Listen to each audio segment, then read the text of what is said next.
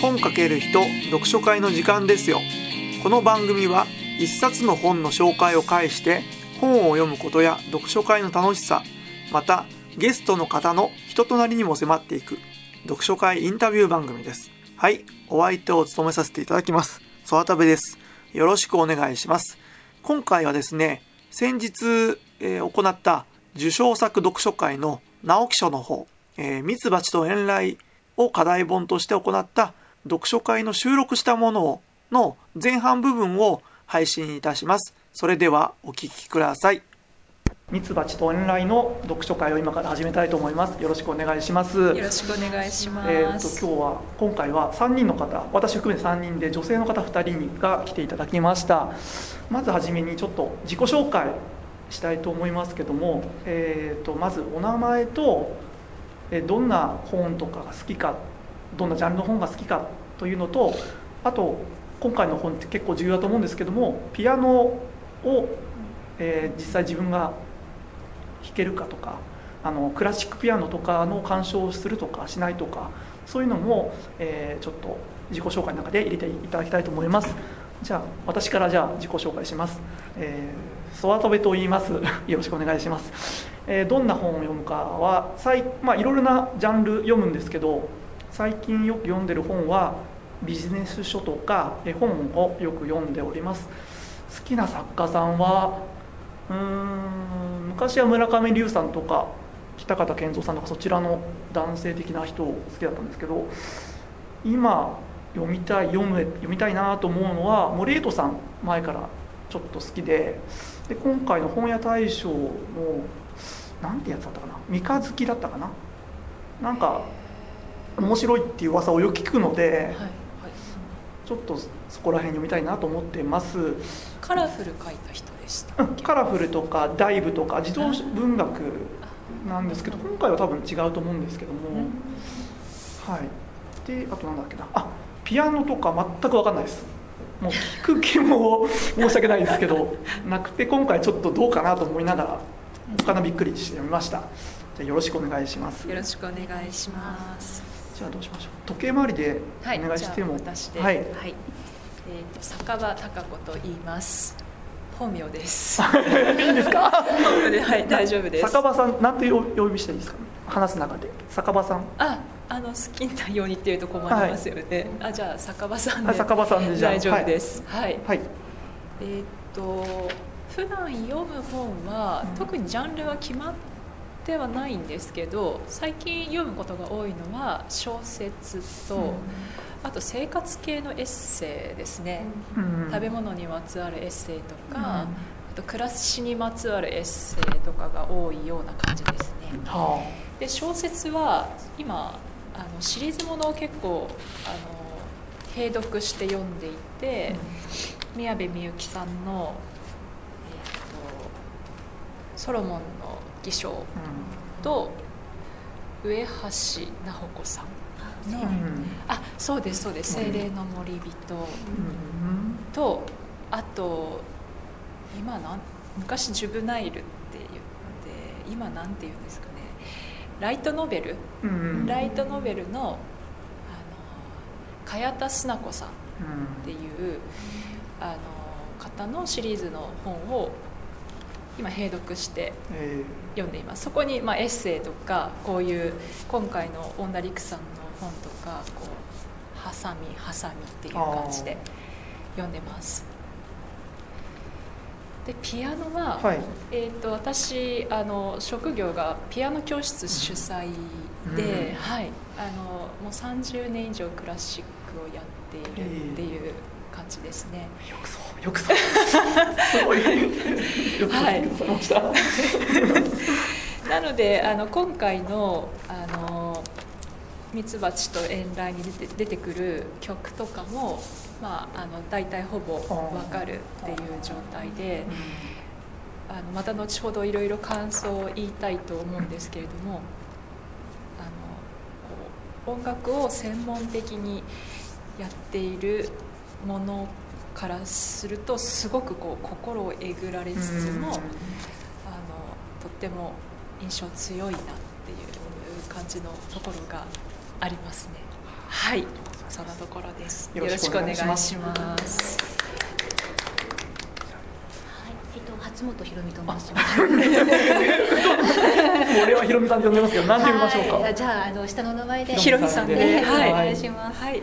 えっと、よく読む本は、あの、ビジネス書ですとか、はい。経済関係の本が多いです。はい。で、あとは、あの、ミステリー系ですとか、あと、ファンタジー系が好きなので、先ほどおっしゃった精霊の森は全部読みました。おーあとは畠山めぐみさんだったかな？あのシャバケシリーズってあわかはいりますか、はいわかあのります。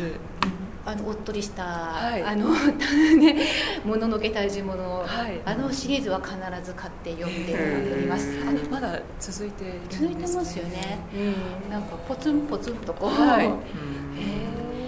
で、そうですね、ミステリー系ですと、うん、そう宮部みゆきさんのようなミステリー系も好きだし、ゴンダリックさんのミステリーっぽいのも好きですし、はい結構ゴンダリックさんは、はい。あの夜のピクニックからうん入りまして、うん。結構読んでかなり好きな作家さんです。であのオンダリックさんのファンタジーの書き方も結構好きで。で今回はファンタジーではないんですけれども、あの私自身そんなにクラシックは詳しくなくて、うん。まあ、聞くのは好きであで、まあ、娘はやっていた。ー。ピアノをやっていたというレベルなんで、そんなに詳しくはないんですよ。うん。でこのタイトル曲のタイトルを見て曲が浮かんでくるものと浮かんでこないものともうん。からっきりこう分かれちゃうような感じの、なるほどうんものなんですけどただあのすごく視覚的な描写で、うん。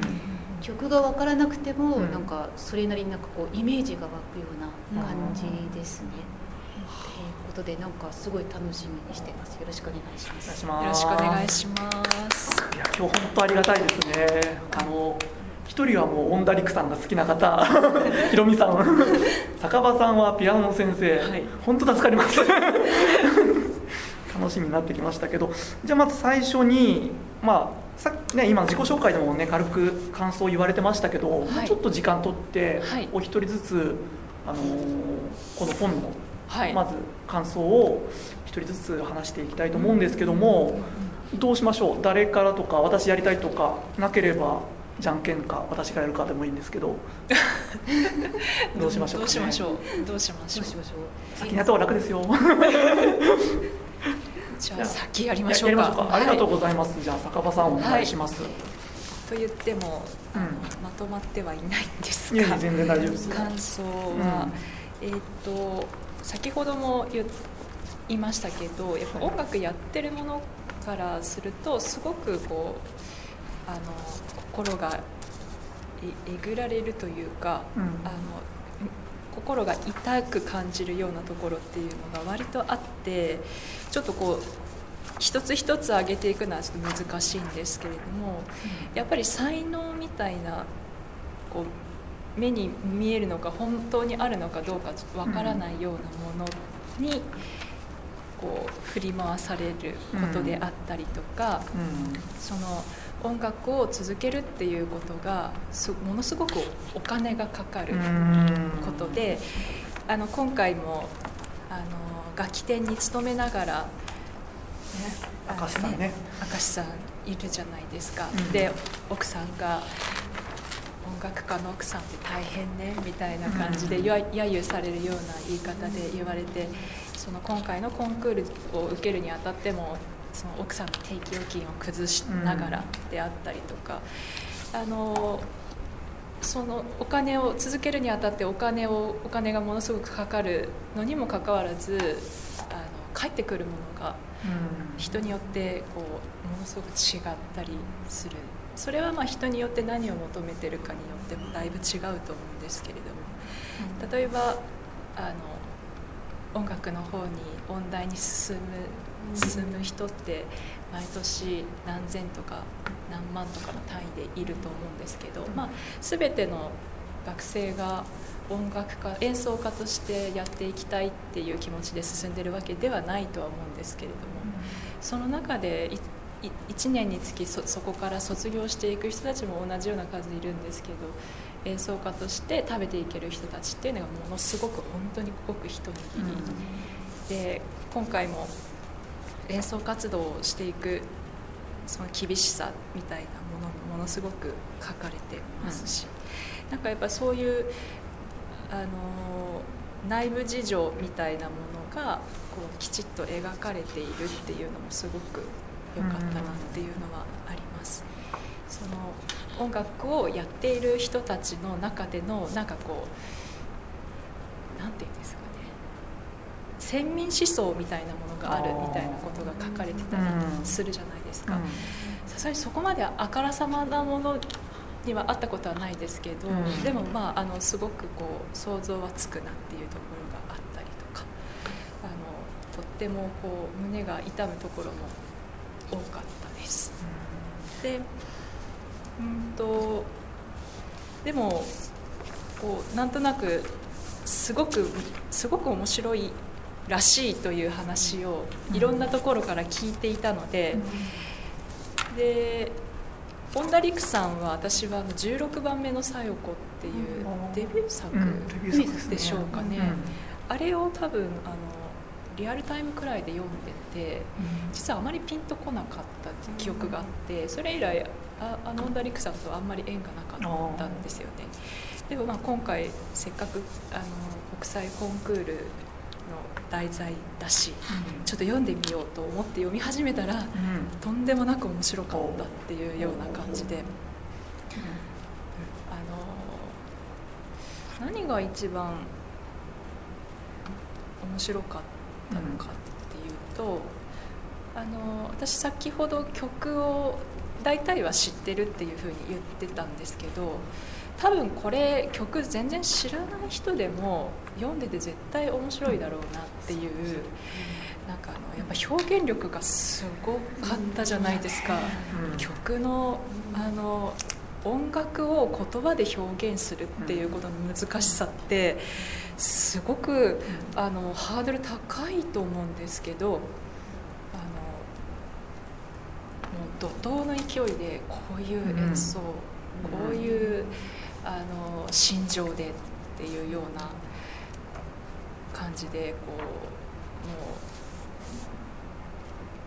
う伝わってくるものみたいなものがあって、うん。やっぱ一種のカタルシスみたいな感じが読んでてこうすごくあってそれがまず面白かったっていうのとあとはそのコンクールの駆け引きみたいなところがあのそれもあの見てるこうわた私読んでる私がお客さんになったような気持ちですごくハラハラしながらこう見て一番最初に4人こうちゃんとプログラムが全部載ってるじゃないですか、はい。でもこれきっと全員最終まで残らないんだろうなっていう予感があってうん。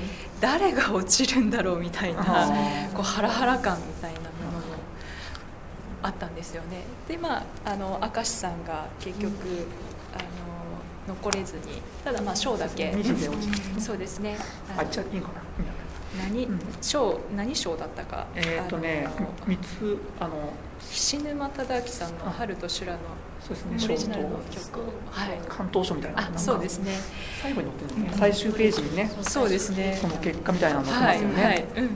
聴衆違うな。菱沼賞ですね、はい、ねこれ取れてわーっていうすごいあのわーってこう盛り上がった気持ちはあったんですけど。あなんかそのお客さんとして見てるような体験したかのようなうん。一冊であったなっていうふうに思います。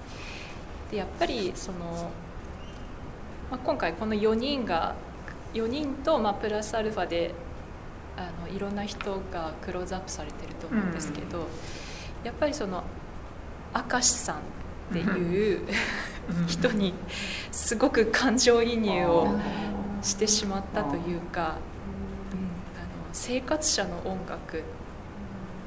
その音楽にす生活人生の全てを捧げているっていうのとはまたちょっと違って、うん。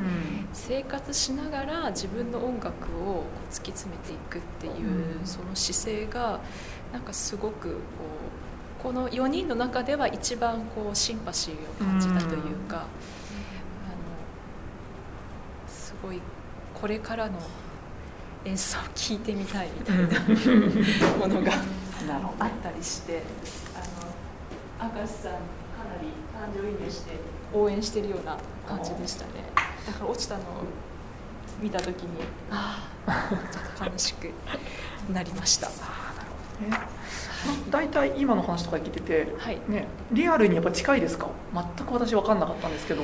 あコンクールはあの、うん。だいぶコンクールの種類によっても雰囲気が違うので、えうんうんあのこれが実際のコンクールと比べてどうかっていうのはちょっと一概には言えないと思うんですけれどもあっても全然おかしくないような感じではあるかと思います。すごいハードなコンクールですよね、そうですね、うん。あの話の内容を見ると、そうですね。でもどこら辺がハードに感じられましたか？やっぱり一人当たりの持ち時間が長いって私思ったんですよ、そうですね。一次予選から、うんうん何分でしたっけ一応さん途中3時だと40分ぐらいでしたよね。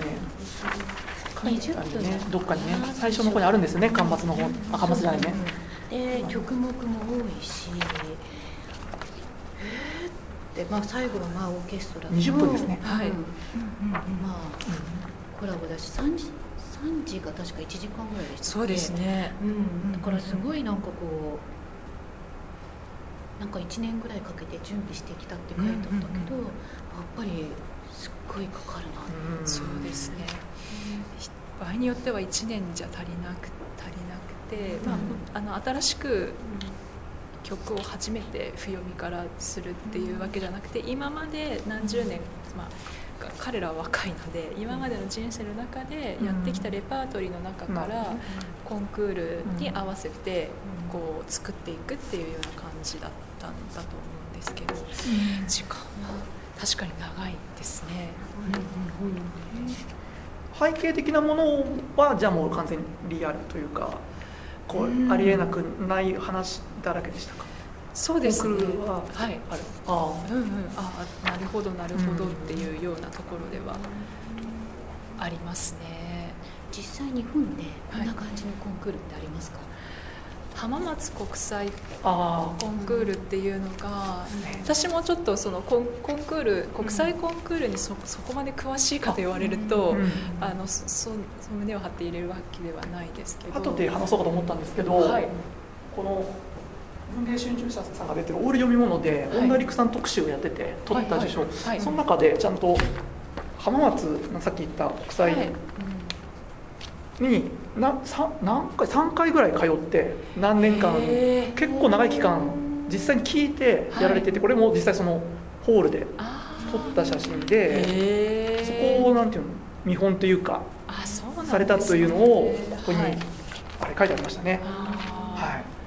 今あの小説の中にもあったかと思うんですけどコンクールってすごいたくさんあるんですよね、うん。あのこういう大きい国際的にやるものからそれこそ本当に舞台経験を積みたいっていう、うん。あのそそういう気持ちで出れるコンクールからうん。ものすごくたくさんあってその中でやっぱりこうあのなんていうんですかねここういう大きい名前が知られて歴史があるっていうのは、うん。やっぱり限られてはいますね。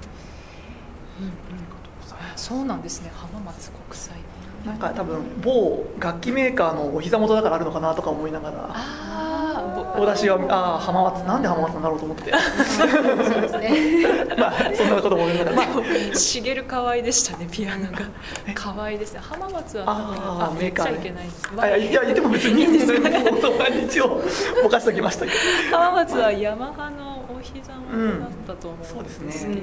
今恩田陸さんが座ってたピアノは、うん。河合があの河合が出してる「しげる河合」っていうモデルであの普通のグランドピアノよりもランクが上ですごく美しい音を出すって言われているんですよね。多分2倍くらい値段は違うんじゃないかな。見てわかるもんこの白黒で。ここで ああそうなんですこね。こここに、うん。あのメーカーの名前が書いてあるんですよ。で側面ですね。ピアノの側面っていうんですかねここは、そうですね。うん。こことあと弾いてるところの上にん。書いてあってその国際コンクールでうん。あの受賞者がこうピアノを本選とかで選べるあ選んで選んでたシーンあったかどううん。かちょっとありれですけどましたね。選ばれるとやっぱり宣伝になるので、どね。すごくもうピアノのメーカーさんたちもすごく熱心になるほどね。はい。わかりました。またいっぱい聞きたいことあるんですけど、はい。あの後ほどじゃあ。後ほどじゃあありがとうございます、とりあえず、はい。すいませんまとまっていい全然ありがとうございます。ありがとうございました。じゃあひろみさんと俺があと残ってるんですけどどうしますか？俺やりましょうか先に。お願いします。楽しみ。じゃあ私の育て目の感想なんですけども、はい。